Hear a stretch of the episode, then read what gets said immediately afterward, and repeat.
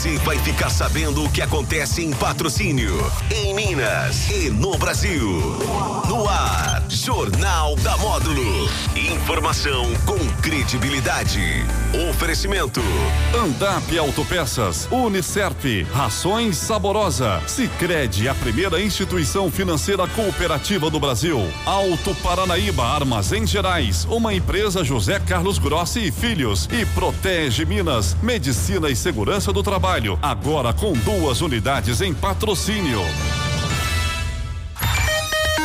Meio dia quatro da Módulo FM, você, tudo bem? Boa tarde, seja bem-vindo aqui à Rádio Módulo FM nesta quarta-feira, 7 de julho de 2023. E a partir de agora você me acompanha através aí do Facebook ao vivo. Obrigado pela sempre aquela audiência qualificada, a você no YouTube e a você também no seu radinho tradicional 96,1. O nosso carinho e amizade sempre. No JM, meio de semana, véspera de feriado, recebo aqui o Marlúcio Anselmo, que é o diretor do IFTM Campus Patrocínio, que vai participar conosco aqui. Boa tarde, seja bem-vindo novamente aqui, Marlúcio. Boa tarde, Jane, boa tarde a todos os ouvintes da Rádio Módulo. Como sempre digo, né, é um prazer, uma honra estar aqui com você e principalmente, né, me sinto muito honrado de poder estar levando para toda a comunidade patrocinense, desculpe, né, algumas informações do Instituto Federal do Triângulo Mineiro. Então vamos começar, Marlúcio, destacando o processo seletivo para alunos, né? Como, é, como já tem uma data definida para ocorrer esse processo aí é, para os alunos? Jane, nós adotamos, né, desde 2021, uma proporção da, da nossa oferta de vagas, né, que é 50% mais um, para um processo seletivo próprio nosso. É, por que nós fazemos isso? Para nós termos um alcance maior para toda a sociedade, comunidade patrocinense porque dessa forma nós conseguimos alcançar aqueles que fizeram o Enem já um certo tempo atrás, né? Tendo em vista que o SISU não os alcança. Então nós teremos nesse momento, né, estamos né, com inscrições abertas e vão permanecer até o dia 30 de junho, 18 vagas para o curso de análise e desenvolvimento de sistemas e 18 vagas para o curso de gestão comercial. Nesse processo seletivo próprio, nós estamos aceitando, né, como já disse, a nota do Enem de 2010 a 2022 e as inscrições vão até o dia 30 de junho. É, como eu sempre digo, né, apesar de nós trazermos as informações básicas, é, é importante o candidato é, acesse né, a nossa página no iftm.edu.br e faça a leitura lá no estúdio no IFTM do nosso edital. Qual a expectativa por parte dessa adesão por parte dos alunos? Nós é, esperamos, né, que realmente nós temos uma procura maior, porque nós temos parte de alunos, né, que não conseguiram ingressar no nosso processo seletivo do, do início do ano.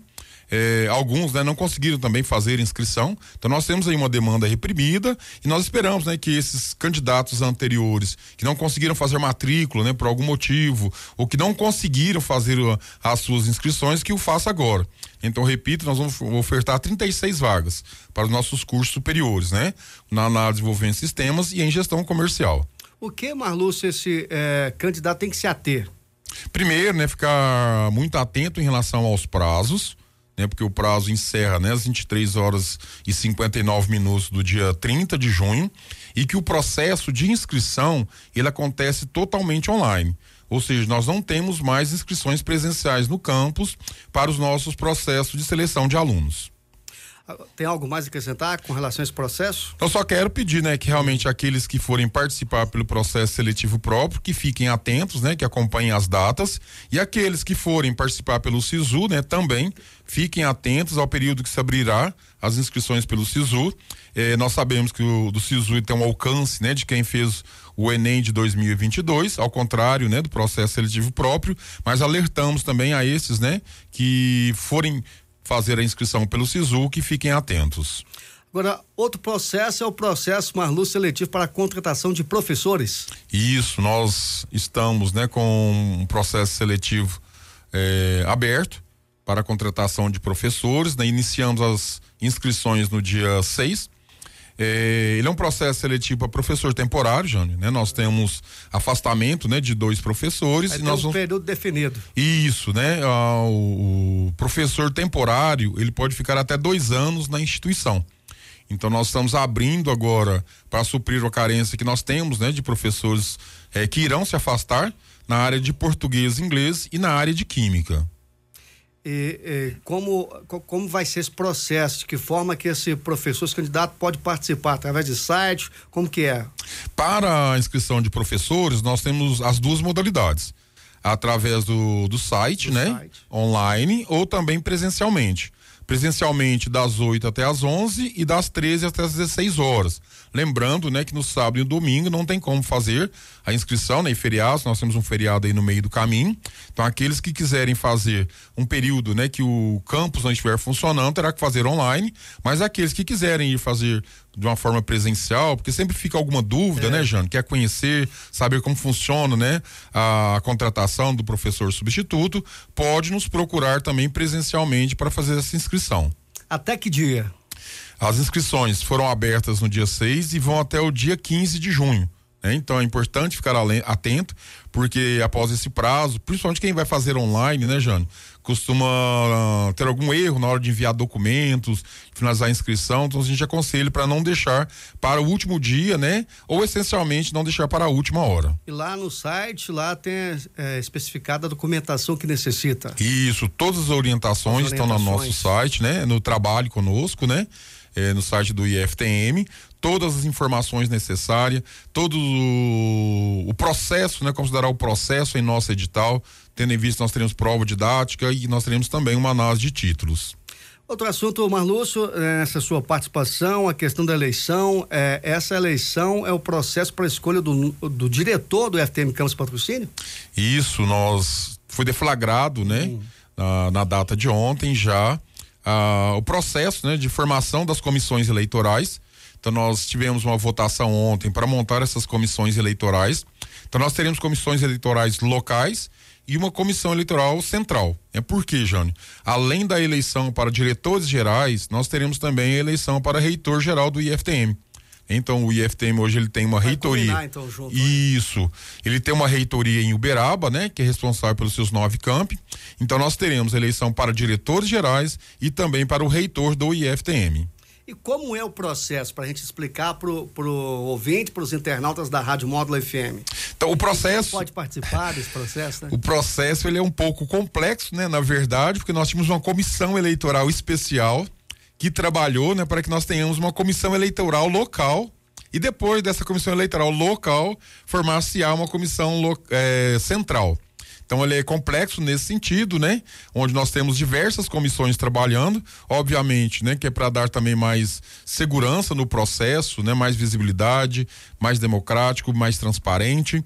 Então nós temos essas comissões que são formadas. Depois nós temos o público apto a votar. Quem pode votar? Para diretores gerais os servidores do IFTM da, do campus, onde ele está lotado, mais os seus alunos. Infelizmente, a comunidade externa não vota, né?